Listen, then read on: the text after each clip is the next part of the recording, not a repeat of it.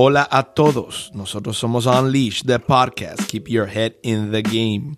Hablamos sobre el sudor, la pasión, el dolor y la mentalidad requerida para ganar en cualquier juego que estés jugando. En este podcast conversaremos con personas de diferentes ámbitos para contagiarnos de su visión y conocer de todo un poco. Porque para escribir una historia memorable se necesita mantener la mente en el juego. Yo soy Ricardo Tirado, autor, conferencista y apasionado de la locura humana.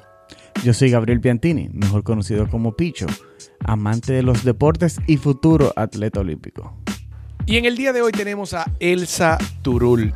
Cuando te hablan de una productora de cine en República Dominicana, que la industria relativamente está empezando. Primero, pasa todo lo que pasamos todos los seres humanos, que la adaptación, el inicio, lo que ocurre, la evolución. Pero definitivamente hablar con Elsa me hizo conectar con algo que todos nosotros tenemos y es una visión.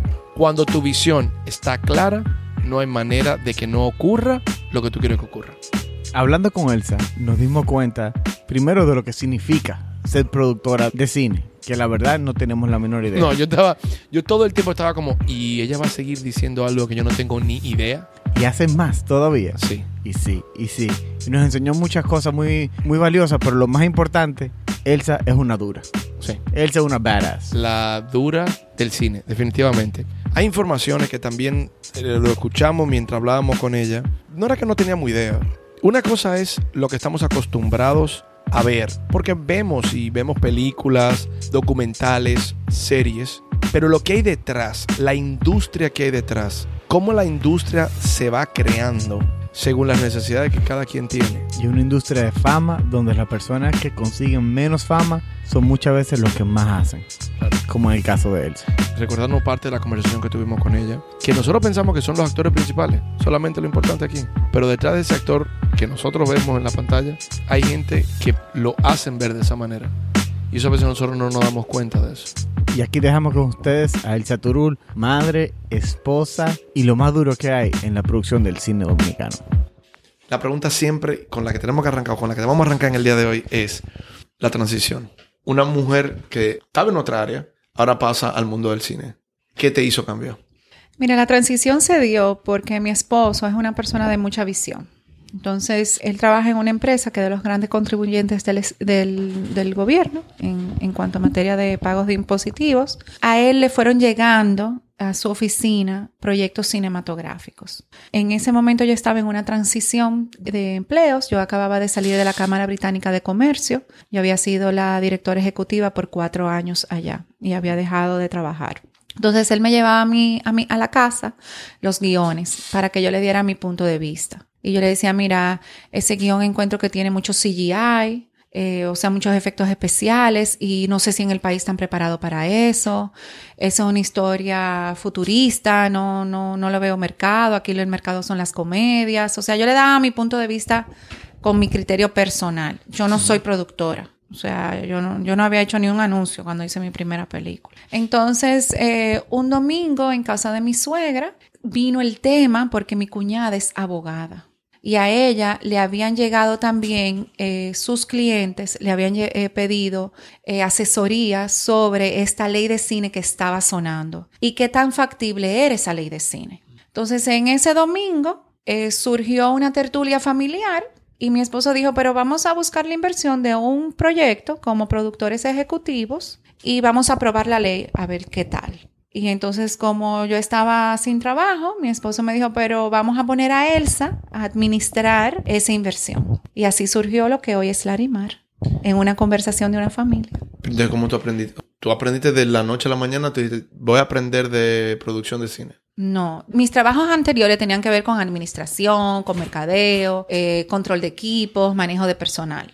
Cuando tú eres productor ejecutivo, tú simplemente acaparas la inversión y garantizas esa inversión a los empresarios. Entonces nosotros buscamos, ¿qué te digo? Vimos como tres o cuatro proyectos, los cuales la gran mayoría eran muy ambiciosos, de mucho dinero, 100, 120, 140, hasta 160 millones de pesos. Entonces yo soy arriesgada, pero yo soy muy conservadora. Entonces yo dije, para yo probar una ley de cine, yo no me voy a tirar por 100 millones de pesos. Y es un negocio que había que empezar a desenmascarar, a aprender, a, a develar, a abrir esas cortinas. Yo, como le digo, el cine es una caja de Pandora. Nosotros, después de evaluar varios proyectos, inclusive lectora de Los Ángeles, para que nos diera como un crash course de producción de cine privado. Y duramos con ella una semana aquí en el país. Entonces ella fue la eh, Cecilia Miniucci, se llama, de cine independiente. Entonces con Cecilia eh, fue que yo empecé a, aprender un poco lo que era la preproducción, lo que era la etapa de desarrollo. Eh, yo le hacía muchas preguntas como, tú como directora, ¿qué tú no harías? ¿Qué es lo último que tú no harías? Me, entonces ella me dijo, lo último que yo no haría es trabajar con niños porque son muy difíciles. Y en el cine el tiempo cuesta mucho. Entonces, si el niño está de mal humor, o está llorando, o le dio fiebre, se te para un rodaje. Entonces, son, a ella le gustan los rodajes como safe zones. Entonces, encuentra que los niños no son safe zones. Entonces, nada, con Cecilia, eh, ella me, me, dio la apertura de lo que era el cine independiente. Eh, me enseñó lo que era el cine comercial. Eh, hablamos de la distribución, hablamos de los festivales. O sea, fue un crash course. Entonces, ahí, después que Cecilia se fue, tomamos la decisión de hacer un proyecto, no más de 50 millones de pesos. Entonces ahí fue que vino la oportunidad de ser productores ejecutivos de los super de Vladimir Abud. Entonces con Vladimir era un proyecto muy importante para él porque el primer proyecto no había tenido tanto presupuesto. Era un proyecto donde iba a tener muchos props, que son todas las, eh, las armas, de los superhéroes que se iban a hacer, se, se, contrató un ingeniero en robótica. Entonces con Vladimir fue, yo te diría, mi segundo profesor de cine, porque Vladimir, una semana antes de arrancar rodaje, eh, vino a mi oficina y me dijo que la esposa de él era la productora de línea, no podía seguir siendo productora de línea porque el proyecto se iba a explotar, porque tenía mucho trabajo y la necesitaba a su lado. Y yo le dije, pero a esta altura del juego no podemos buscar un productor de línea. Entonces yo cogí a mi amigo Google y busqué qué es un productor de línea, la función de un productor de línea. Abrí por primera vez el presupuesto para ver las partidas que se estaban cumpliendo. Me senté con contabilidad y ahí yo me hice productora de línea. Es que oyéndote, yo, es como el que no sabe como el que no ve.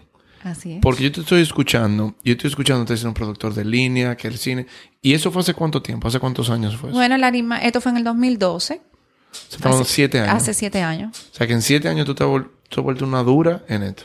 Más o menos, sí. He aprendido mm. mucho. ¿Y qué diferencia eh, cine independiente a comercial? No, no independiente. Mira, el cine independiente es el cine que se hace fuera de las grandes casas productoras fuera, estamos alejados de Fox, de Disney, de Universal, o sea, productoras importantes. Si estamos hablando de productoras de cine importantes en, Latin, en Latinoamérica, estamos hablando de Televisa, Pantaleón, estamos hablando en Colombia eh, Coral, creo que se llama Caracol. Caracol. Esas son productoras comerciales importantes que ya tienen amarrado las distribuciones con sus mismos canales que ellos mismos eh, van desarrollando. Entonces, el cine independiente iberoamericano, porque también está el cine independiente americano, el cine independiente americano empieza a partir de 5 millones de dólares, las inversiones de los proyectos, hasta 20 o 30 millones de dólares. No sé si ustedes se han fijado ahora que hay muchos actores importantes que están haciendo cine independiente. Eso se le debe a Robert Redford, que tuvo la visión de crear el Festival de Cine de Sundance en 1970 y eso le dio como una garantía a esas grandes personalidades de, de la pantalla grande de empezar a probar cine independiente eh, americano. Entonces el cine independiente iberoamericano puede, una película te puede costar 100 mil dólares, máximo 5 millones de dólares. Hasta ahí es okay. que llega. Hay una diferencia muy marcada del cine independiente americano y del cine independiente iberoamericano, porque los presupuestos no son iguales. No son iguales. ¿Y la inversión? Porque al principio tú no contaste algo de lo impositivo y por la ley de cine en República Dominicana.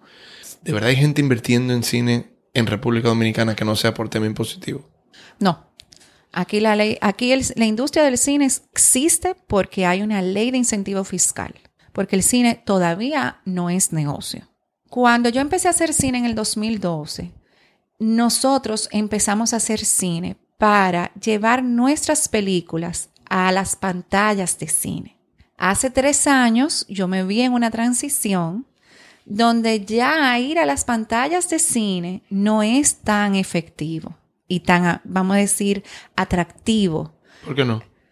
Porque para yo sacar una película, vamos a poner mi último proyecto en tu piel, salió en las salas de cine en febrero de este año, con una campaña de publicidad media que me costó 10 millones de pesos.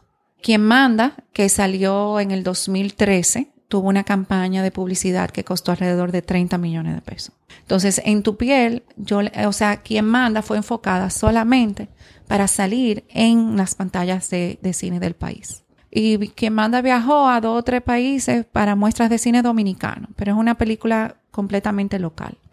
En el caso de En tu En tu piel viajó a pantallas de cine independiente fuera de República Dominicana en cinco países, comercialmente hablando, pero En tu piel ahora acaba de cerrar un contrato con HBO, donde la van a ver millones de personas y donde yo no voy a tener que pagar un peso de publicidad.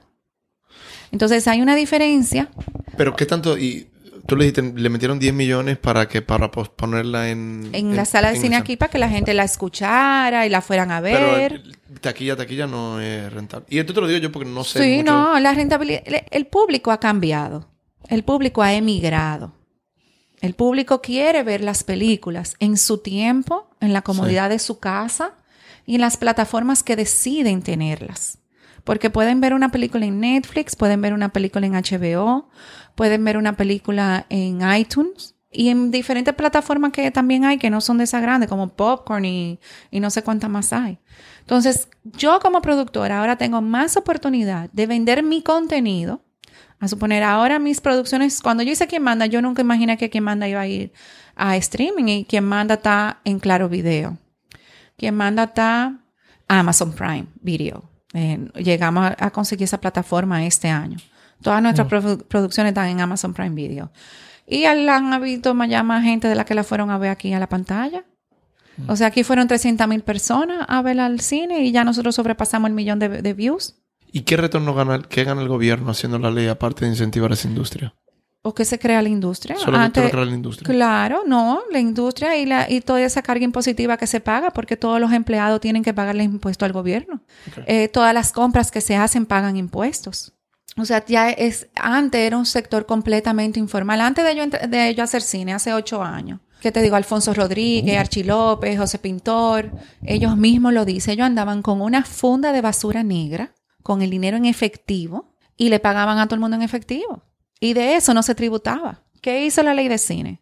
Que se ya eso se reguló, ya todo el mundo tributa. Es una industria como, como la industria del turismo, como la industria de la manufactura, es una industria.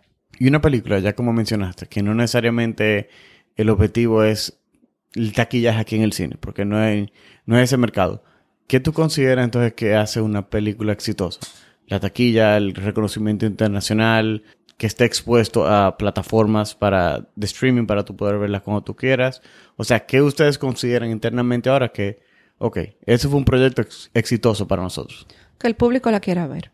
Una película exitosa es la que el público quiere ver una y otra vez. Entonces, ¿cómo nosotros hacemos? Porque, y esto yo lo digo que somos de los dominicanos que lo hacemos, porque la gente quiere seguir viendo lo mismo. Y esto yo, quizá una crítica, pero usualmente la película que se están viendo y la que más se anuncia y la que más publicidad se le da son, son la misma película, de la misma comedia, de la misma... Porque ese público quiere ver esa comedia. Ese público quiere consumirla. ¿Cómo lo educamos? Porque ahora estoy pensando, ¿cómo yo puedo educar al público? El cine nace con la comedia. El cine nace con la comedia. Eso es una vertiente natural que nadie va a poder cambiar. Las personas quieren ir al cine a entretenerse, a reírse, a olvidarse de los problemas.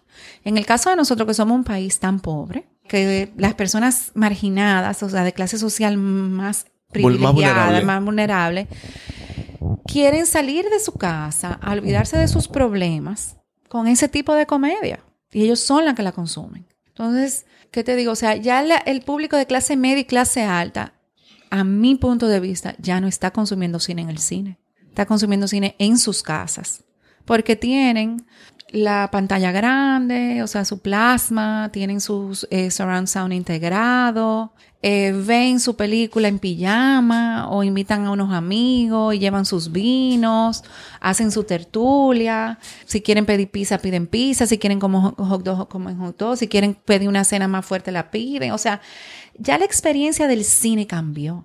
O sea, yo cuando era adolescente, yo iba al cine una vez a la semana y a veces hasta dos.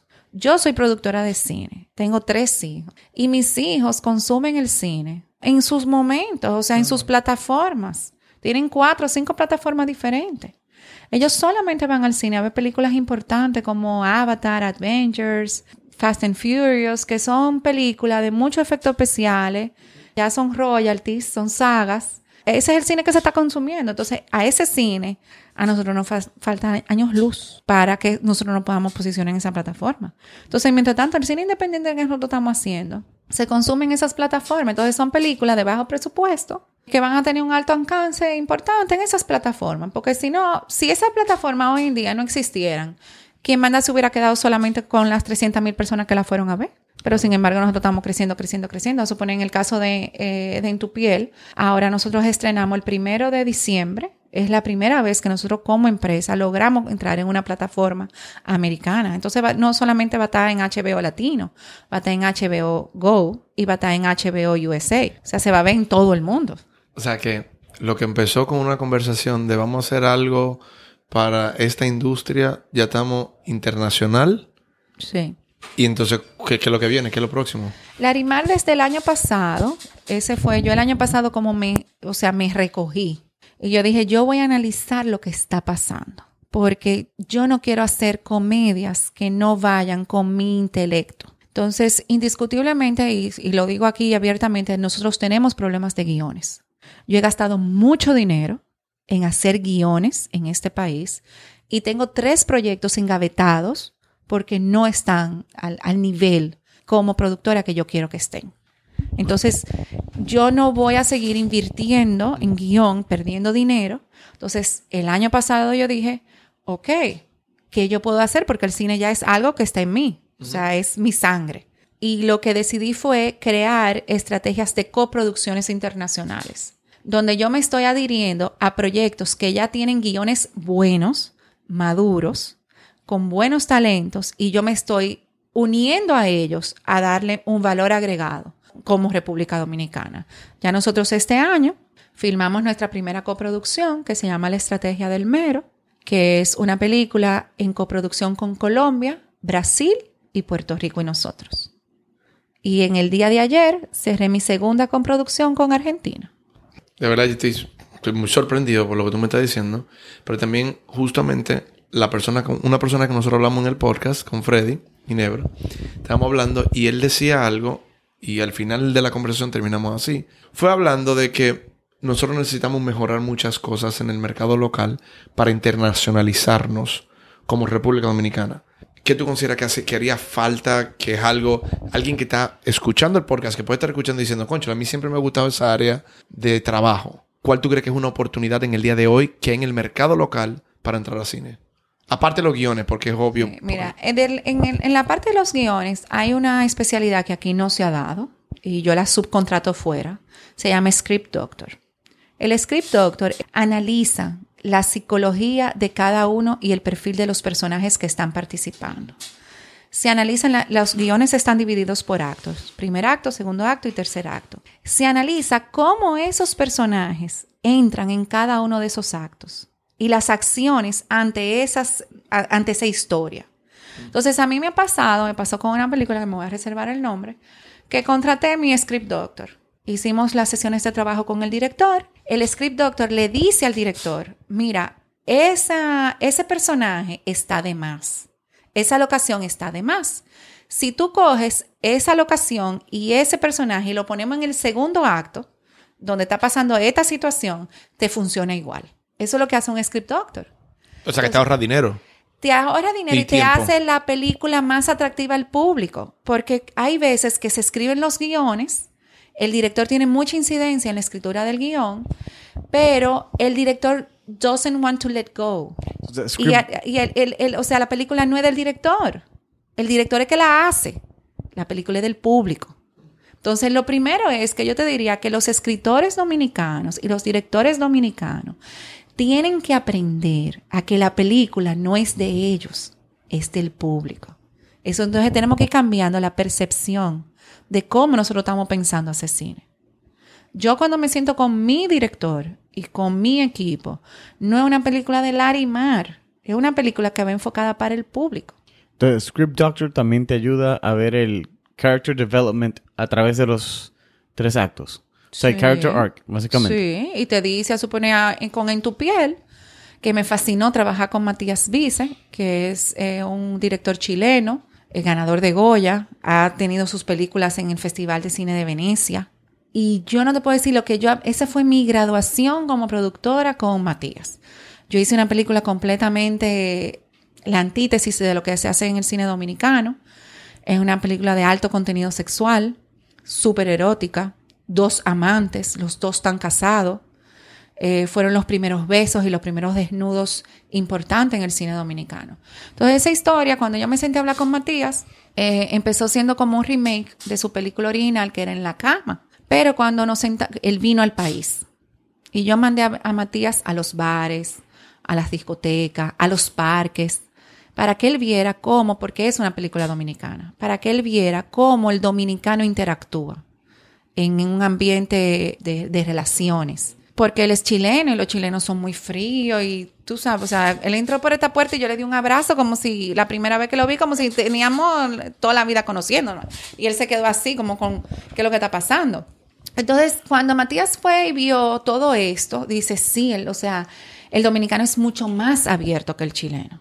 Y la relación de esta pareja en la película es así, es una pareja dominicana. Entonces, en la forma en que nosotros nos amamos, en la forma en que nosotros nos besamos, en la forma en que nosotros llevamos nuestras pasiones, son muy diferentes. Entonces, todas esas cosas influyen. Entonces, si yo tengo un director que me dice, no, va a ser como, como lo chileno, no está entendiendo. Después nosotros fuimos cambiando la película y la quisimos hacer más internacional, no la quisimos hacer netamente dominicana. Los actores no tienen acento dominicano, se buscó un profesor de dicción donde Eva y Josué se les quita el dominicanismo, eh, tienen un acento neutro. Y por eso entonces yo pude llegar fuera de República Dominicana. Porque con quien manda, yo no la pude se- enseñar en ningún lado. Es más, en quién manda, cuando nosotros la presentamos en España, en una muestra de cine, me llamaron que teníamos que subtitularla en español. Porque hablamos tan y tan mal que no, no, o sea, no me la cogieron. Entonces hubo que ponerle subtítulos en español y eso a mí me dio una vergüenza Sí. Tan grande. Y yo dije, es que no vuelvo a hacer una película mal hablada. Entonces yo me... Mis películas son... O sea... Pero es que te entiendo tanto porque a veces se vuelve, y obvio, el que viaja, llega un momento que, y justamente hablaba con Gabriel, ayer estábamos hablando yo creo eso, que ya fue casi, uno empieza a hablar correctamente hasta para sobrevivir cuando uno se va del país, que uno está hablando español y lo habla correctamente para que el acento, quien sea que te esté escuchando, diga, no, espérate, ah, déjame hablar pausado y que me entienda, porque el dominicano hablamos rápido y no comemos todas las palabras. un tarareo. Sí. Incluso en mi casa eso es un relajo porque mi esposa es venezolana, está embarazada, estamos esperando el primer hijo y el miedo de su familia es él hablar como tú. O sea, lo perdimos, o sea, ya está el final, o sea, así no se puede. Tiene que venir los veranos para que aprenda a hablar. Y la verdad que la diferencia es del cielo a la tierra. O sea, Sí, entonces en Tu piel pasó eso. En, en Tu piel es una película internacional donde Larimar pudo llegar a, nosotros llegamos a, déjame ver, Corea del Sur, eh, llegamos a Japón, llegamos a Transilvania, México, Colombia, Suiza. eh, y en todos estos países en español o la doblan a su idioma. no, eh, bueno, en, en todo lo que fue Oriente fue doblada. Todo lo que fue el, el Oriente fue doblada. Que estoy loca por que me la envíen porque quiero ver a Eva y a Josué hablando coreano. Ya. Y Eva y José son dominicanos. Ellos sí son dominicanos. Sí, son dominicanos. Sí, son dominicanos. Ok. Y sabes que ah, escuchándote, viendo la transición y todo lo que ha ocurrido, la evolución del Arimar, porque hoy ya tú estás viendo cosas que no estabas viendo antes, por lógica, por experiencia y por todo. Ahora, en esta industria, es un aprendizaje constante, me imagino, como todo. Pero, ¿cuál ha sido tu fuerte en el aprendizaje? O sea, tú te... Y cuando digo el fuerte, es... Muchas veces nosotros estamos... Somos muy rígidos con algunos pensamientos Y eso no nos permite a nosotros ir modificando y transformando o cambiando lo que debemos de cambiar. Entonces yo te preguntara, ¿cómo tú logras eso? ¿Cómo tú logras ser flexible ante un cambio constante? Esto es una industria de la creatividad. O sea, el cine es una industria que está enmarcada en el concepto de la creatividad. Entonces, como te dije, yo empecé en el 2012 haciendo películas para las salas de cine. Y ya al día de hoy yo me tengo que transformar porque el mercado es que te guía, el público es que te guía. Entonces, el que no, o sea, si yo me hubiera quedado haciendo, o sea, a mí me ofrecieron hacer quien mandado y yo no la quise hacer porque quien manda tiene una mística en el país y tiene su sello de que es la mejor película dominicana. Y quien manda tuvo su esencia y su magia en ese momento y yo la quiero conservar así. Pero quien manda ya se hizo un remake en México por Pantaleón, que estrenó ahora el primero de septiembre, me compraron los derechos. Y ahora se está negociando con Francia. Entonces, quien manda no solamente una película dominicana, sino ya tiene un remake en México, va por un segundo remake en España. Ah, me la han copiado dominicanamente, varias personas se la han copiado, tal cual, la fórmula de quien manda, como dicen en la jerga del mundo de la producción. Hicieron una obra de teatro en Chile, también por la izquierda, pirateada, de quien manda, con, y copiaron el afiche y todo. Entonces, esas son cosas como que a mí me llenan de orgullo. Cuando yo veo que hacen una película dominicana como con lo mismo de quien manda, porque mi mayor potencial como productor es la creatividad. Y eso a mí nadie me lo va a quitar. Entonces, ese es mi, mi mayor valor agregado. Entonces, cuando yo veo que productores imitan la tipografía, el color, la historia, la edición, la música, se buscaron el mismo equipo, pero la película no les sale, porque quien tiene la fórmula de quien manda soy yo. ¿Entiendes? O sea, cuando Ronnie vino aquí con ese guion, nosotros hicimos el proceso de quien manda. O sea, fue un proceso de que tú entrabas a la oficina y habían 7000 títulos, porque el título que nos propusieron fue Mis Eternos Tres Meses. Y yo decía, pero es que eso parece como... Una muerte lenta, pasa. Sí, como que alguien, como que hay una mujer embarazada, como que no termina de dar luz. Eso fue lo que yo, yo, yo pensé teníamos una pared llena de títulos, lleno de títulos, lleno, de afiches, lleno de afiches, lleno de afiches. El quien manda original que vino a mí era, era completamente machista. Y yo le dije a, Fran Peroso, yo le digo, mira, tú me tienes que equilibrar a la mujer en esa relación, porque no es verdad que la mujer es así hoy en día. O tú me la equilibras o, no se hace la película. Entonces, todas las películas también que yo hago, la mujer tiene un papel muy importante. Son películas donde las mujeres son independientes sexualmente hablando, son independientes intelectualmente hablando, son independientes económicamente hablando. O sea, dentro de la película ellas no dependen de un hombre. Y así han sido todas. Así ha sido y así serán todas. O sea, la mujer para mí es sumamente importante y más en esta industria de, de hombres. Y ahora que tú mencionas eso, tú que entraste en este negocio de la nada, sin saber, aprendiendo on the go, básicamente. ¿Cómo tú ves que está el rol femenino en esta industria? Porque me imagino que al principio, o no sé si todavía, era machista, vamos a ponerlo así. O dominada por hombres totalmente. No, todavía es una industria dominada por hombres. Yo realmente entré en esto, no lo visualicé así pero sí, según fueron pasando cosas y experiencias que, me, que tuve que crecer de ellas, indiscutiblemente sí es una industria de hombres. Y sí somos pocas las mujeres que estamos como cabeza operante. Yo he podido sobrevivir, o sea, ya en estos ocho años, que yo te, casi cumplo el año que viene ocho años. Cuando yo dije que yo iba a hacer esto, lo primero que le chocó fue a mi mamá. Porque mi mamá entendió como que yo me iba a ir a vivir a una comuna de hippie que me iba llena de tatuajes, me iba a vestir de negro y que iba a abandonar a mis hijos. Porque lo primero que hay es con la industria del cine, es eso, es una mala percepción de que las personas que trabajan en la industria del cine son borrachos, tecatos, eh, gente de mucho libertinaje, eh, gente sin responsabilidad, y no es así. ¿Pero eso es a nivel local o tú sientes que es a internacional? Nivel, a nivel internacional, es a nivel internacional. Hoy en día yo doy, yo doy clase de cine en Intec INTEC me invitó hace tres años a ser profesora de cine y doy clase de desarrollo de proyectos cinematográficos. Todos los hijos de mis amigos que quieren estudiar cine, lo primero que me llaman es histérico. Mi hijo quiere estudiar cine, yo no sé qué es lo que yo voy a hacer, me voy a volver loco. Le digo yo, espérate, que esto no es una carrera de fumado. Es una carrera de que la gente trabaja. Al revés, trabajamos con muchísima presión porque tenemos que, duramos tres años armando una película y la tenemos que hacer en tres meses y trabajamos 12 horas. Cuando yo hice los super, nunca se me olvida que iba a los sets, se trabajaba en la noche, yo llegaba a mi casa a las 6 de la mañana a despedir a mis hijos para el colegio, me dormía hasta las 12 del mediodía para venir a la oficina y el cole era otra vez a las 6 de la tarde porque yo tenía que hacer cosas administrativas. O sea, yo trabajaba 18 horas durante que estábamos filmando. Entonces, es un trabajo pesado, es un trabajo muy pesado, muy sacrificado y por eso es que quizás muchas personas no tienen familias, porque no es un trabajo from 9 to 5. Es terminar el proyecto. Y eso es lo que, lo que estoy pensando también. Tú te trabajan por proyectos, terminamos un proyecto, pero después que termina el proyecto, que viene también el trabajo grande de poder comercializarla, como estamos diciendo, en, diferentes plataformas que ya existen. No, ya supone, en tu piel nosotros la filmamos, yo no me acuerdo el año, déjame ver en el 16. Empezamos la postproducción en el mismo 16. Nosotros firmamos en julio.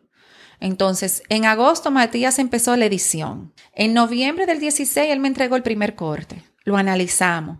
Después yo le dije, Matías, cógete un break de la película y en enero vamos a retomarla. Entonces, en enero del 17 siguió la postproducción por un año completo. En noviembre nos fuimos del 17, Eva, Josué y yo, a Chile a ver la película terminada.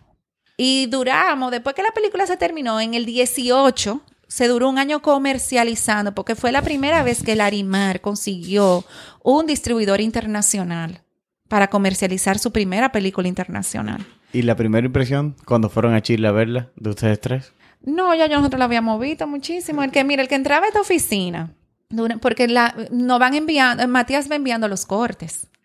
Entonces era muy cómico porque imagínate una película sexual, eso habían gemidos y, entonces yo decía, aquí tú entrabas y mataban los gemidos de Eva.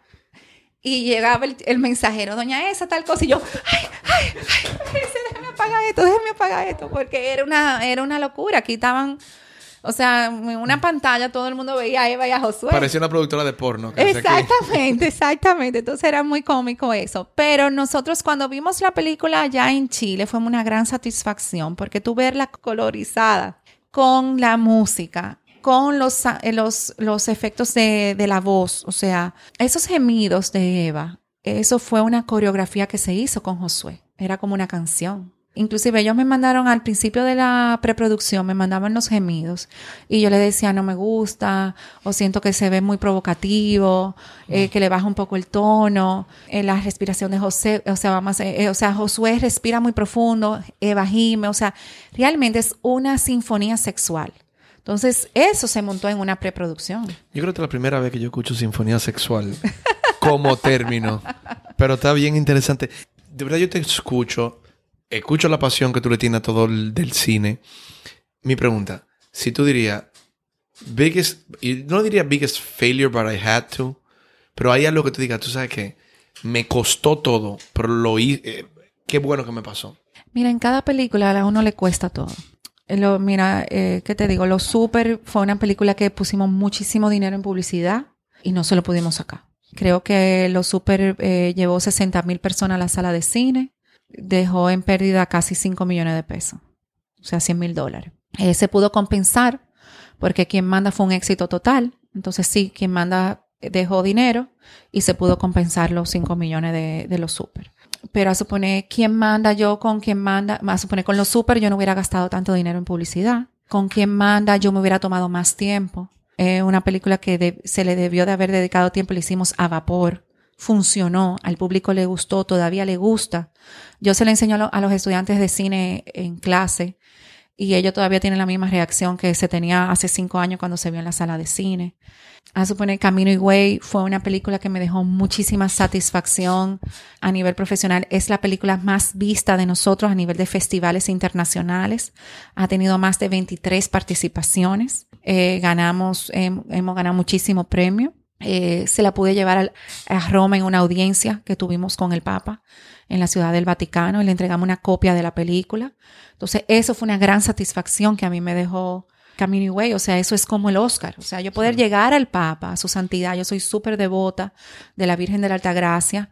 Esa película es, para mí es muy importante emocionalmente porque mi hija nació con un problema de salud Y yo, cuando mi hija nació, yo se la entregué a la Virgen de la Altagracia. Y durante el proceso de filmación de esa película, yo tuve que operar a mi hija. Y yo no tuve en la primera parte de la filmación. Y fue una película que realmente se vivió mucho la fe. Fue una película que estuvo compuesta por crew que eran eh, agnósticos, no creyentes, evangélicos, protestantes, católicos. O sea, yo tenía una mezcla de religiones y de gente no creyente en esa película que yo dije, yo no sé ni cómo es que yo voy a salir de este lío. Y eso fue una gran, un gran estigma que yo al principio tenía. Y esa película surgió que yo no te puedo explicar cómo cada quien se respetó. Inclusive la musicalización de esa película la hizo Chichi Peralta, que es evangélico. Y yo dije, bueno, ¿y cómo yo le voy a decir? O sea, yo quería que él me hiciera la música porque quería que la música fuera moderna, dominicana, que tuviera mucha autenticidad. Y fue un original sound score que se hizo.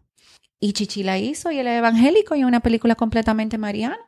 Uno de los eh, asistentes de producción, que no era nada creyente, eh, la fue a ver conmigo a Nueva York. Fue, yo la llevé a un festival de cine en Nueva York y él se apareció allá. Y él me dijo, mire, yo no, creía en nada. Yo no creía ni en los astros. Y después que yo hice el Camino y Way, usted me mandó a prenderle una vela a la Virgen. Y yo le pedí por trabajo. El último día de rodaje se, le dije, yo le compré un velón a todo el mundo y le digo, vayan y prendanle la vela a la Virgen de la Altagracia y pídanle algo. Y él pidió por trabajo. Y me dice, al día de hoy yo no he parado de trabajar. Hay algo. Él me dijo, hay algo. Y la velita sigue prendida, seguro. Porque, eh, entonces, ¿qué te digo? Cada película te deja sus cosas buenas, pero también te deja sus cosas malas. Las cosas malas son aprendizajes que uno al final lo que hace es que te empoderan te hacen entender el negocio y sobre todo tú tienes que crecer de esas experiencias, de ambas, de las buenas y de las malas. A mí el cine dominicano yo le veo mucho futuro. Es algo que entiendo que está surgiendo y que nos va a tomar tiempo llegar a él. Pero de que hay gente que tiene ganas de hacer las cosas bien, de que hay gente que se está preparando y de que la industria hoy en día es una realidad, es así. Porque ustedes están sentados aquí hoy conmigo hablando porque yo tengo una casa productora que ya va a cumplir ocho años. Mira, y eso que tú estás diciendo, volviendo a lo que tú dijiste ahorita, por ejemplo, la película es del público no del director. La cual es otra conversación completamente aparte, pero vamos a cogerlo para contexto de lo que estamos hablando ahora. El futuro del cine dominicano. Por no decir lo que quiero decir, vamos a decir, mi definición es que está estancado. Si la película es del público y el público sigue exigiendo el mismo producto, entonces el cine de aquí no va a evolucionar y la calidad se va a estancar en lo que se está produciendo porque es lo que el público está exigiendo. Entonces, ¿dónde queda el visionario dominicano, el que tiene un guion que se sale de la comedia. ¿Qué es lo que tiene que decir? ¿Me lo llevo de aquí porque aquí esto no me lo van a consumir? No, no, lo que pasa es que hay diferentes tipos de público. Están las masas que consumen ese producto, esa comedia televisada y de poco cuido cinematográfico, vamos a llamarle, pero también está la comedia como quien manda, que tuvo un público de clase media y clase alta que fue a las salas de cine. Supone, yo salí con Robertico ese año. El promedio de taquilla de Robertico eran 130 pesos de venta. El promedio de taquilla de quien manda fue 197 pesos. ¿Por qué? Porque fueron las personas a ver la película a la sala VIP. Y a suponer, con mis producciones pasa eso. Todas mis producciones tienen un promedio de taquilla alto. A suponer, el caso de En tu piel pasó lo mismo también. Porque la gente fue a ver En tu piel en la VIP. La película duró seis, seis semanas en cartelera porque le estaban consumiendo botellas de vino. O sea, las parejas entraban con sus botellas de vino a su sala VIP a ver la película. Entonces, eso nunca había pasado. Cada público tiene, es como un restaurante. Nosotros estamos llenos de restaurantes en Santo Domingo. A mí tú no me vas a matar un chimi, ni matar tú me vas a mí en un chimi. Porque yo no soy ese público. Pero mis hijos van dos y tres veces a la semana al chimi. Entonces, al final viene siendo, las películas vienen siendo un menú de ofertas. Ahora mismo hay cinco películas en cartelera dominicana. El público, nosotros competimos con las películas americanas. Pero, pero lo mismo, tú estás haciendo un cine de calidad, de un propósito que te está llevando a ese mercado. Y entonces, y, voy mucho con la pregunta que Gustavo está haciendo. O sea, ¿cómo nosotros también podemos educar al público para que empiece también a ver algo diferente? El público tiene que consumirlas. tiene que consumirlas. O sea, tiene que ir a... Nosotros tenemos el cine dominicano independiente, que es como en tu piel, ¿verdad? Eso es cine independiente. Eh, tenemos el cine comercial, que es como quien manda. Y tenemos el cine de arte. Todavía yo no he entrado en cine de arte, que ese es un cine mucho más crudo, mucho más pesado. Pero yo no, todavía no he entrado en ese, en ese cine así tan, que es un cine como más lento, como que se toma más tiempo. Y exacto. Entonces yo todavía como que no he llegado ahí. Eh, a suponer, el año pasado, yo vi las estadísticas en DG Cine. El año pasado se estrenaron más películas de cine, eh, de drama, que, que comedias. Dominicanas. dominicanas, sí. Más adelante le puedo buscar las estadísticas, no la tengo ahora en la mano, pero en el 2018 el consumo de cine, o sea, los estrenos, perdón, los estrenos de cine eh, de drama, de documentales, fueron mucho mayor que las comedias. Entonces, se están haciendo más comedias. Ahora, el, el cine es un con todo. Tiene que tener un buen guion, con una buena actuación, con una buena edición, con una buena musicalización, que todo eso se englobe con una buena campaña de publicidad que le llegue al público para que el público entonces es al final el que dice si le gustó o no. Supone la campaña de publicidad en tu piel fue una campaña de publicidad de redes sociales.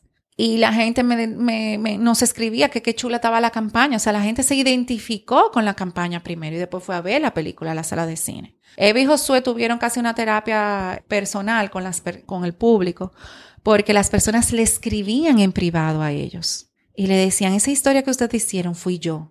O, el personaje de Eva no podía tener hijos. Eva tuvo, o sea, tuvo personas que le escribían y le decían, yo no puedo tener hijos y yo tengo tantos años de casado con mi esposo. O sea, los pobres Eva Josué, después que salió en tu piel, tuvieron casi, fueron terapistas. Eh, que esa gente se identifica con ellos mismos y lo ve cercano también para preguntarle ese tipo de cosas. Y, y, hubo, a suponer, hubo uno que fue muy cómico. Bueno, fue cómico, sí, porque él dijo que le fue infiel a su esposa. Le escribió, no me acuerdo si fue a Eva o a Josué, o a mí, no me acuerdo cuál del otro fue. Pero que le fue infiel a su esposa y que él estaba loco con esa mujer. Loco con esa mujer. Y que ya él estaba al punto de decirle a la mujer que se iba a divorciar de él, de ella. Y resulta y ser que la, amante se le murió en un accidente de carro camino a verlo. Y ese hombre escribió diciendo que esa película lo que hizo fue que le trajo a él ese recuerdo de haber estado con esa persona y que él salió de la sala, o sea, que la película se acabó y él se quedó llorando, llorando, llorando en la sala de cine. Porque cada quien la vio, o sea, fue una película muy personal, muy personal. Yo no creo en la infidelidad, yo no la apoyo, porque si mi marido me infiel, lo mato. Pero yo hago cine para entretener. o sea, el público. Yo hago cine, yo, mis películas son de entretenimiento. O sea. ¿Y cuál es, o sea, ya aquí, una película que te dice, esta película tiene que suceder, yo tengo que hacer una película que trate este tema? Ay, no, yo tengo varias en carpeta. Vamos a escucharla porque ya estamos tengo, Yo tengo una de Trata de Blancas, que la tengo en carpeta, que es muy buena. Esa está estancada. Y tengo una comedia muy buena también. La rubia del maremoto. Mira, Gustavo, cómo se ríe, ¿verdad? ¿Verdad que es bueno? Algo él sabe. Eso tiene años. Esa, está, esa también está estancada y esa, esa es muy buena también. Y esas las, las, tenemos ahí porque tenemos otras prioridades ahora, pero nadie sabe si surgen. El cine, o sea, ¿qué te digo? Camino Way no era una película que, no era una película que, que se iba a hacer. Camino Way llegó a nosotros. Ajá, esa Camini Way empezó en una conversación así en la oficina, eh, que mi cuñada vino y dijo que ella quería hacer una película como, como una película como, ¿cómo se llama la de, la de Código de Da Vinci? Ana Judy vino a la oficina, ¿no te acuerdas, Gustavo? Que ella vino a la oficina y dijo, ay, yo quiero hacer una película católica como el, pero que, como el Código de Da Vinci, pero católica, pero que tengan que ver con la Virgen de la Altagracia. Que entonces la idea original era que esta mujer venía a restaurar el cuadro de la Virgen de la Altagracia entonces vino con su esposo, entonces empezó a restaurar el cuadro de la Altagracia, el esposo tiene un accidente y según ella va restaurando el cuadro le van pasando milagros. Y uno de los milagros era que ella no podía quedar embarazada. Entonces, para nosotros poder hacer esa película, que también está ahí guardada, había que investigar qué era lo de la Virgen de la Altagracia, cuál era el milagro, cuál era la devoción, qué milagros habían hecho, cuáles milagros lo tenían ya autentificado la Iglesia Católica. Porque todas las películas de nosotros tienen eso. Nosotros hacemos una etapa de desarrollo nosotros investigamos los temas. Entonces, en esa investigación de Camino y Way, surgió una cosa que se llama la Hermandad de los Toros de la Virgen. Y cuando viene el equipo de desarrollo del proyecto, con eso de la Hermandad de los Toros de la Virgen, yo, pero ¿y qué es eso? Pues eso es una hermandad que tiene más de 400 años en el país, que hacen una peregrinación, que salen de Vallaguana y llegan a Higüey, duran cinco días caminando por los diferentes poblados. Todos los ateros, o sea, todos los campesinos de, la, de, esas zonas, abren las puertas de su casa para que todos esos peregrinos se queden a dormir ahí y le dan comida gratis. Entonces, cuando, es, cuando ellos me empezaron a explicar eso, yo dije, no, pero nosotros tenemos que levantar como, una, como algo de esto. Y ahí empezó lo que hoy se conoce como Camino Higüey. Pero fue en la etapa de investigación previo a nosotros desarrollar un- un- una película, para nosotros poder entregar toda esa información a un guionista para que él desarrollara el proyecto.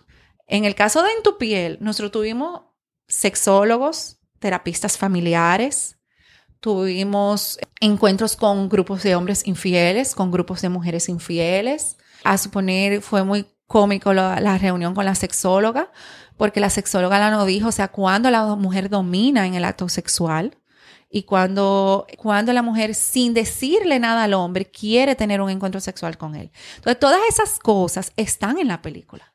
Y un sexólogo se sienta a ver la película y entiende más que tú lo que está pasando. Claro. Porque es- eh, así se hace en la película en Larimar. No es que vamos a arrancar un guion y vamos a... Y busquen el dinero que ya lo tenemos y vamos No. a hacerlo y esto suena bonito, va a dar risa. Esa película En tu piel duró Pensar. casi un, a- eh, un año y medio en proceso de, de, de- de guion. Con un script doctor en España y con el, el, el guionista chileno. O sea que convertirme en un script doctor es algo que puede tener mucho futuro en mi país. Claro, yo a, suponer, a los estudiantes de cine yo le digo eso. Yo le digo yo, mira, aquí está el script doctor. Continuidad. Ahora que yo estoy haciendo coproducciones internacionales, me dicen, ¿qué llevamos? Yo, la continuidad para mí es innegociable. La el continuista es la persona que tiene que llevar los planos sean exactamente igual. Entonces, si el actor está fumando y cortar un corte, Yo me en la próxima escena tiene que tener el cigarrillo, En el mismo estar encendido en la misma longitud. No puede estar ni menos ni más. Yo no sabía, pero yo me fijo mucho en la película cuando yo, cuando a veces ese tipo de detalles yo me fijo muchísimo. Yo no me pregunto, y yo me pregunto por qué la, por qué no se dieron, no, mira, no se dieron cuenta, es como un error y, Sí. y ahí que me imagino que le Bueno, en. Game of Thrones ahora hubo Sí. uno, el Starbucks, eh, el Starbucks eh, Cup Pero of Coffee. ¿Habrá sido intencional?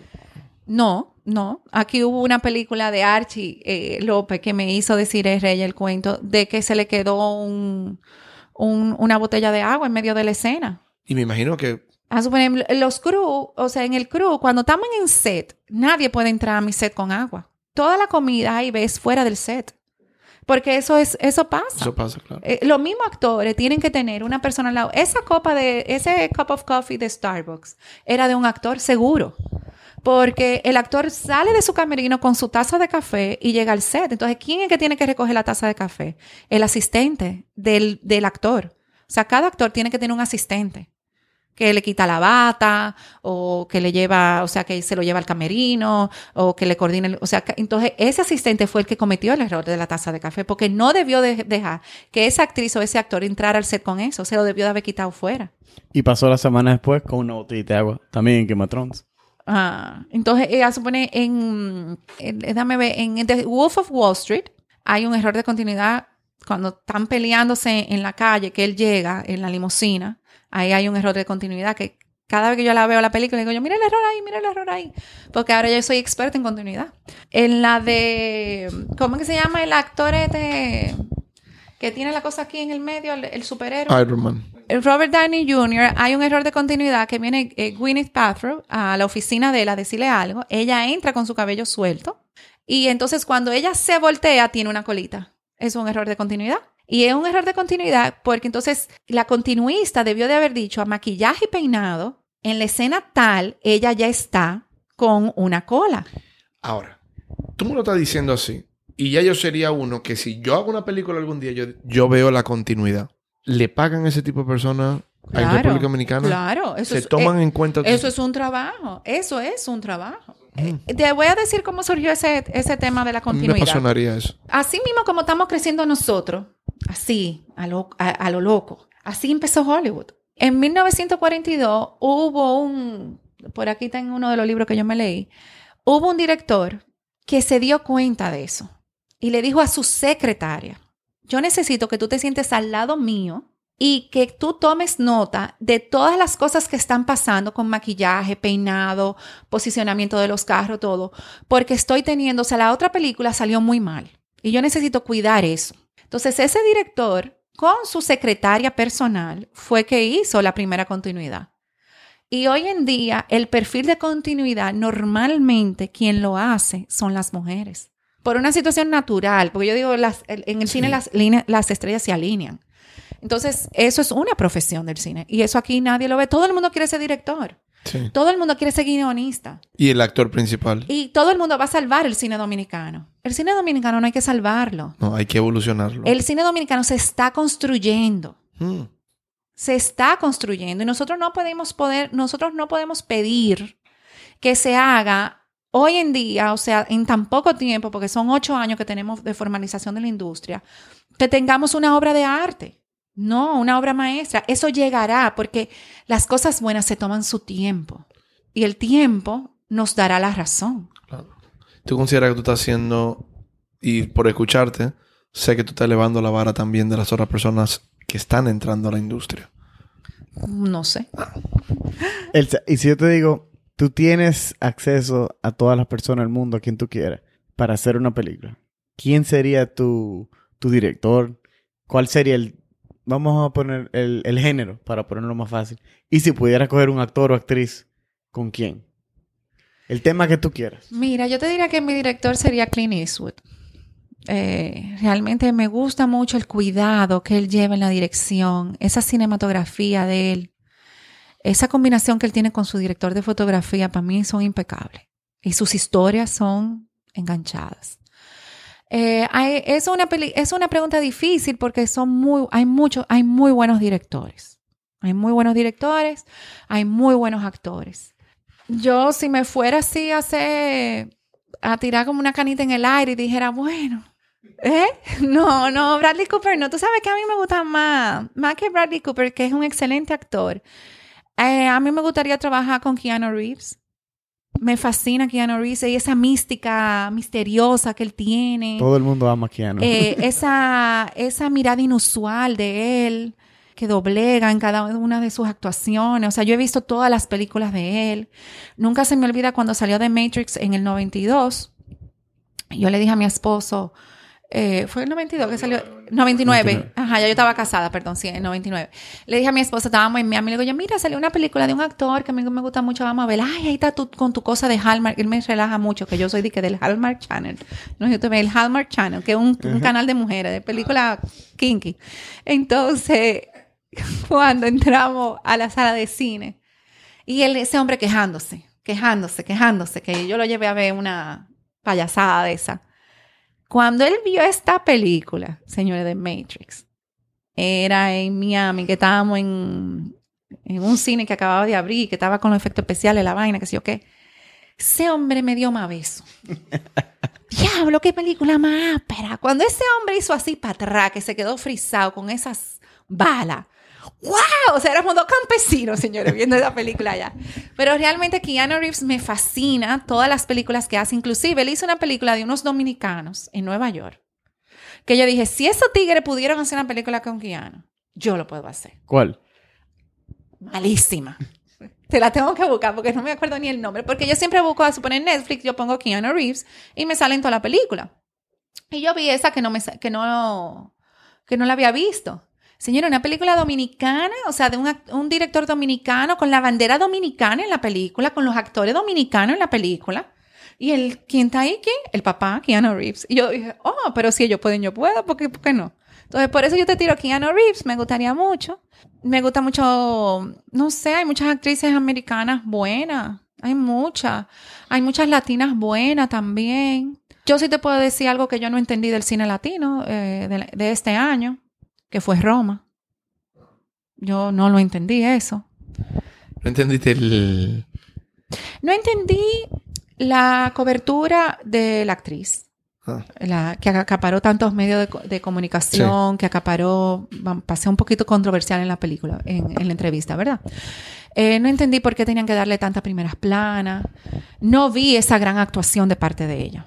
No la vi. Solamente tú, muchos, muchos mexicanos también se quejaron de eso. O sea, señores, eh, eh, yo no sé si, ustedes vieron Pájaro de Verano de Ciro Guerra. No. Señores, eso es no. una obra magistral del cine latinoamericano. Vean esa película. Es, eh, Ciro Guerra hizo una historia de 1980 como una tribu indígena se vio corrompida por la situación de las drogas, de la exportación de drogas, el trade ilícito. Y cómo esa mm, tribu indígena, sus líderes, fueron entrando a esa comercialización y fueron creciendo en la avaricia. Y esa película, entre la fotografía, donde fue filmada, las actuaciones de esos actores, o sea, yo no puedo explicar, esa es la mejor película que yo he visto de este año. Y eso le da a Roma 50 mil patas. Una de las cosas que yo vi de Roma, de la entrevista que le hicieron, y que me excuse su director, eh, yo lo leí en, al- en algo que, en algo que vi en, en las redes sociales, que decía que la película fue filmada exactamente en los lugares y en el momento preciso en que pasaron los hechos. Y eso no es verdad. Eso no puede, eso no se da en el cine. Eso no se da. Tú, una escena, tú las tienes que filmar seis, siete veces. Son siete tomas, siete planos diferentes. ¿Cómo tú me vas a decir a mí que, inclusive yo llamé al Che, que es un productor de cine dominicano que es excelente, uno de los mejores, el, mejor productor de cine dominicano? Y le dije, Che, mira lo que yo acabo de leer. Y me dice, no, eso es imposible, eso no se hace. Eso es, eso es, eso es para vender, eso es para vender, eso es publicidad. Digo yo, claro, entonces eh, yo encuentro como que Roma fue una película, a mí me tomó tres días verla. El primer día que la vi, venía el, echaban la cubeta de agua, echaban la cubeta de agua y volvía la cubeta con agua y ya yo estaba durmiendo. Al segundo día, vuelvo otra vez y otra vez la cubeta de agua, otra vez la cubeta de agua, otra vez la cubeta de agua y volví y me dormí. O sea, yo no la pude ver. Entonces, lo que hice fue que un sábado en la mañana me tiré una parte y el domingo en la mañana me tiré la otra parte. Sí tiene tomas muy buenas, porque a suponer hay una escena donde están en el exterior, en la casa de campo, que están en la familia completa, que, que se arma el juidero.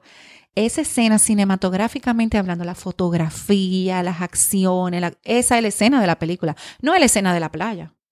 O sea, para mí como productora, esa es la escena de la película. Entonces, Roma yo encuentro que acaparó mucha publicidad, no le dio oportunidad a buenas producciones latinas que teníamos este año, que tenían mejor oportunidad de ganar. Y realmente me dolió mucho. O sea, eso no, a mí, Roma para mí es uno de los grandes desaciertos del cine, se lo digo sinceramente. Me encanta que tú estés hablando de eso, porque, bueno, nosotros personalmente somos consumidores de cine.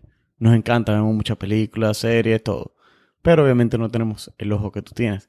Ya con la experiencia que tú tienes, tú encuentras que ir a ver una película o verla en tu casa, lo que sea, es más agradable o menos agradable que antes. Porque ahora tú te fijas en muchas más cosas que no te fijabas antes. Estás No, yo ahora la pendiente. sufro.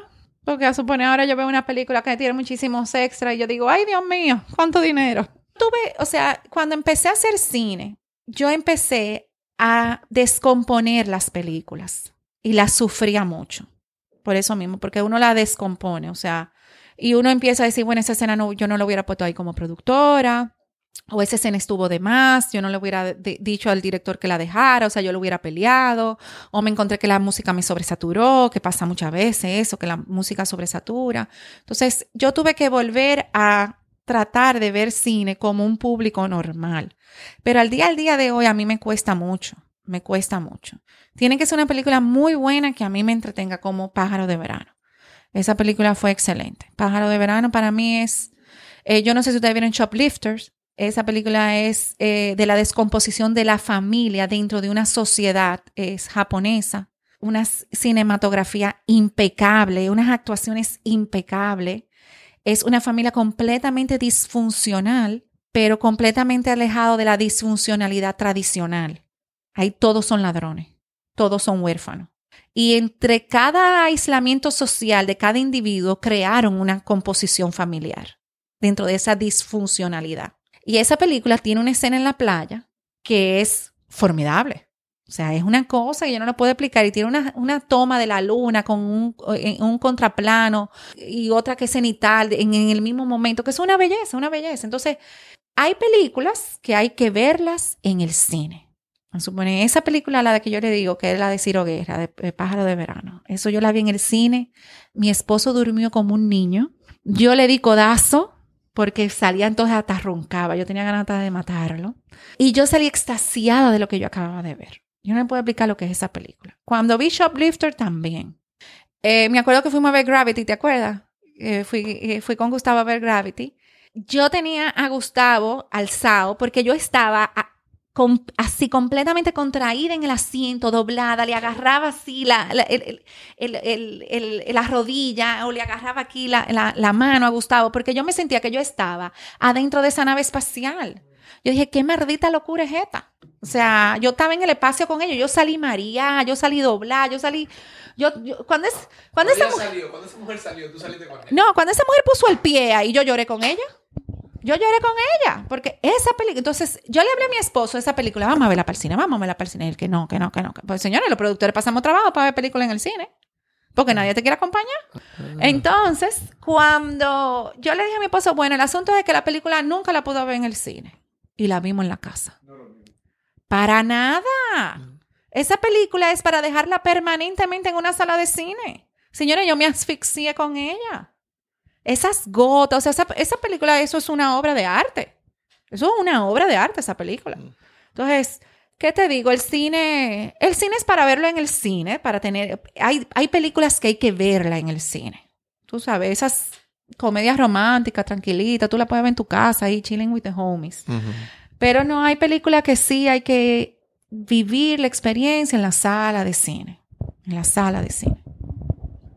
Y con lo que tú mencionaste de Roma, ¿Cómo es el proceso para que una película indie eh, latina o iberoamericana, como así fue que mencionaste, ¿verdad?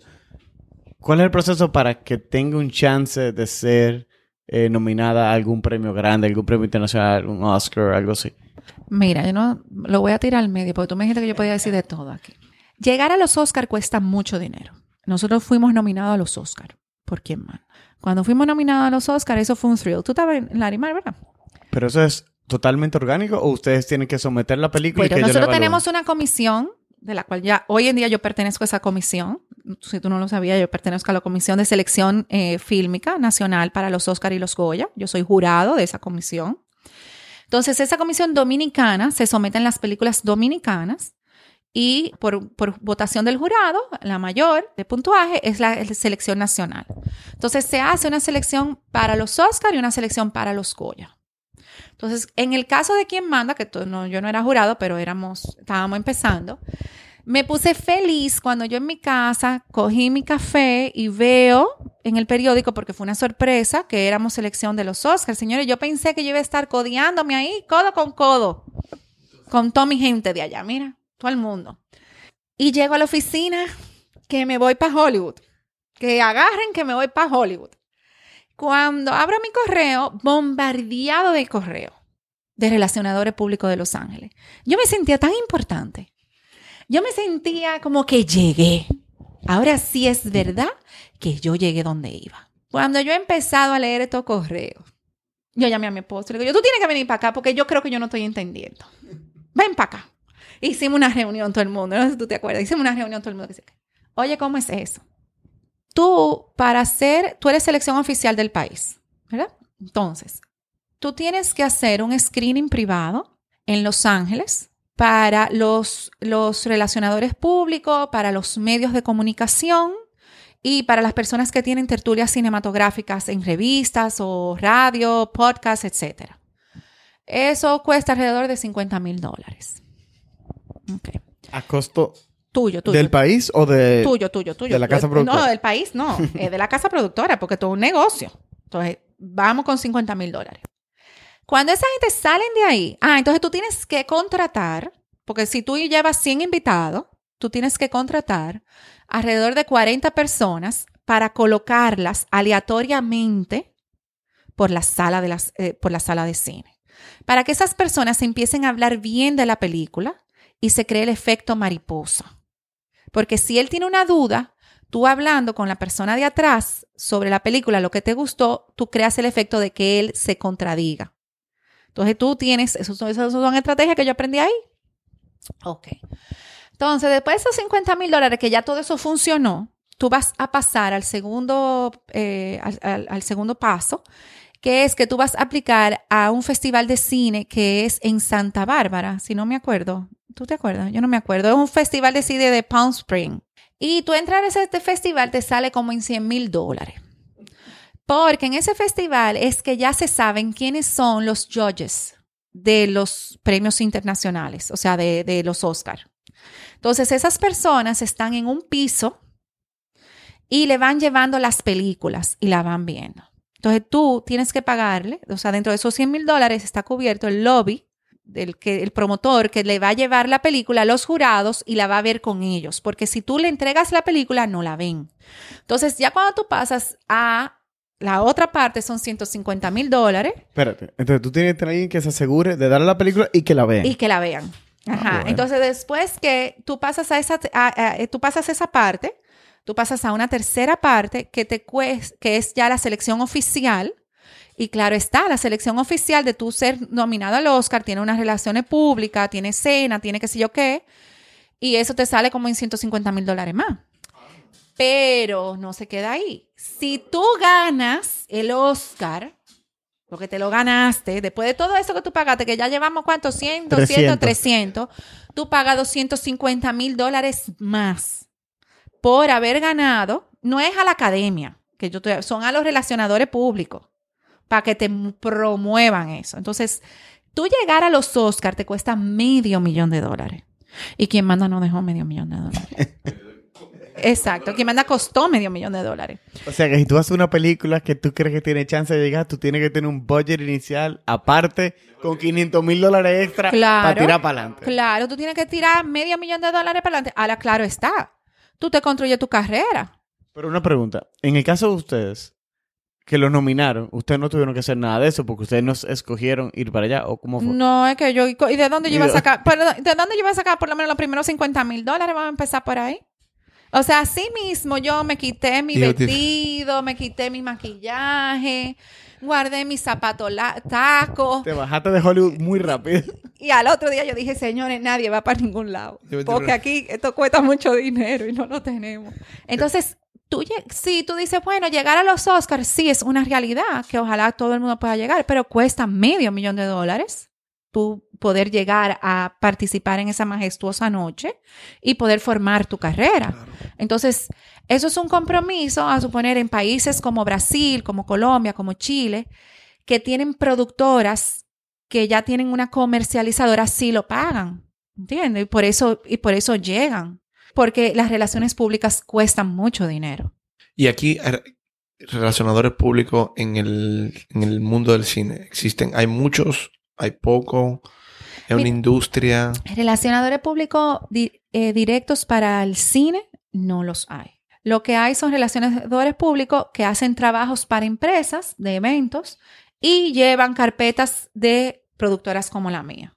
O sea, yo tengo tres relacionadores públicos que me hacen trabajo de diferente tipo. Pero como un relacionador, a suponer en Los Ángeles hay un edificio que está frente al quinto al, al Intercontinental, que son las oficinas de relaciones públicas de todos los actores.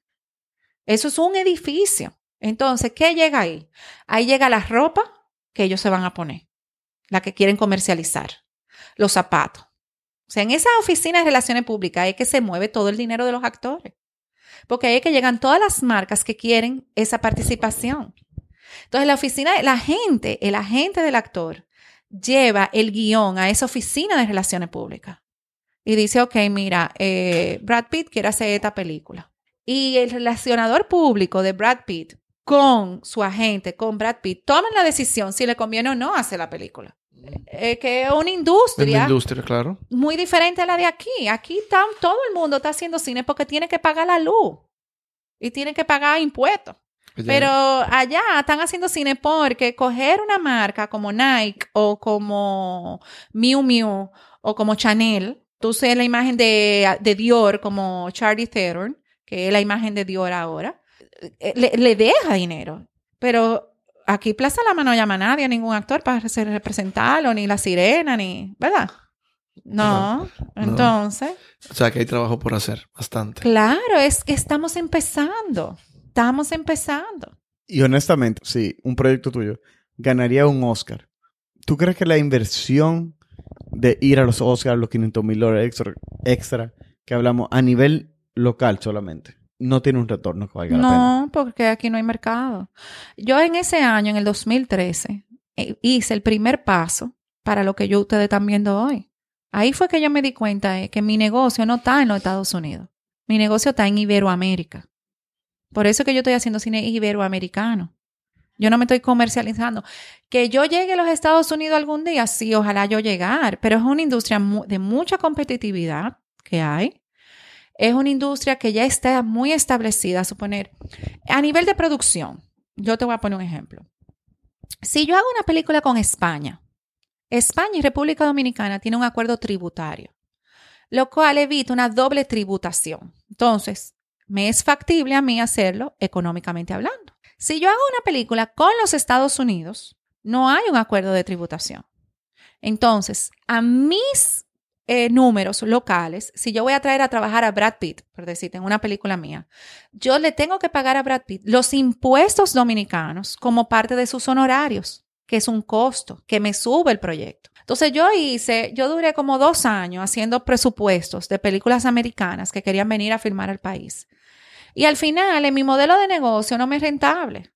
No me es rentable, pero yo tengo que pagar un fracatán de impuestos de gente que no necesitan tributar en República Dominicana. Tienen un sistema de trabajo diferente porque aquí se trabaja 12 horas diarias por seis días. En los Estados Unidos no es así. Entonces, cada hora adicional de trabajo aquí es una hora extra para ellos, que hay que pagársela. Entonces, ya yo tengo un pago de una tributación más un pago de unas horas extras. Entonces, a nivel de costos de producción, para mí no es rentable yo hacer cine con los Estados Unidos. Y los Estados Unidos tiene dos ciudades importantes que son New Orleans y Atlanta que tienen incentivos fiscales. A mí me ofrecieron hacer una película en Atlanta. Pasé PGA, eh, que es eh, del, eh, del Producers Guilds Association. Y yo tuve el punto de, de irme un verano para allá con mis hijos y pa, a- paséme PGA. Y ahí yo dije, pero ¿y para qué? Si yo al final no voy a trabajar en los Estados Unidos, o sea, mi cosa es aquí, es con Latinoamérica. Entonces, o sea, estos ocho años que yo he estado viendo, la industria del cine no es solamente americana, hay una industria del cine fuera de los Estados Unidos. Que la industria del cine americana es muy lucrativa, sí, es muy lucrativa. Que ahí es que está el mercado, sí, ahí es que está el mercado. Pero yo no puedo aspirar ahora a eso, porque es muy competitivo y de mucho dinero, cosa que yo no tengo. Entonces yo prefiero enfocarme en lo que yo puedo conseguir con mis dos manos y donde yo pueda en la noche dormir tranquila y cerrar mis ojos, porque para mí el sueño es muy importante. Entonces, eso es lo que yo te puedo decir. O sea, sí hay gente, hay mucho, a suponer, a mí me pasa con muchachos jóvenes que estudiaron cine en los Estados Unidos, que vienen a vivir para acá y vienen con esa ilusión del cine americano. Continúa tu ilusión, pero la mía no está para allá, la mía ya está por otros horizontes. Definitivamente con los pies bien en la tierra. Para poder seguir progresando. Y de verdad, tu visión de, de cine no me la esperaba. Para mí fue algo totalmente nuevo. Y para mí, de verdad, te doy las gracias por recibirme y por todo lo que nos ha dicho del cine. Yo creo que el que quiere arrancar en el mundo del cine, que venga a hablar contigo. Ah, yo recibo mucha gente aquí, sí. Por eso es que me dicen la dura del cine, porque yo aterrizo a todo el mundo. yo estoy en mi Instagram de Producer Live y ah, en Twitter yo soy la dura del cine. Y entonces, ¿y tus películas se pueden encontrar ahora en Amazon Prime? Eh, ¿Quién manda? Los Super y Camino Way están en Amazon Prime Video para las personas que lo quieren ver en los Estados Unidos. La tenemos en Claro Video también. Y también la tenemos en Pelidón. Es una plataforma de cine dominicana. Y ahora la última película de nosotros, que es En tu piel, sale el primero de octubre en las plataformas de HBO. ¿Alguna razón por la cual tú nunca mencionas Netflix? en ese sentido? Bueno, en el caso de HBO me pidieron exclusividad. Nosotros estamos viviendo la transición de las plataformas de streaming, donde ellos quieren, o sea, ellos entre ellos tienen sus luchas. Eh, ya salió el Disney Plus. ¿no? Eh, no sé si vieron que el primer día hay más de 10 millones de, de, de usuarios.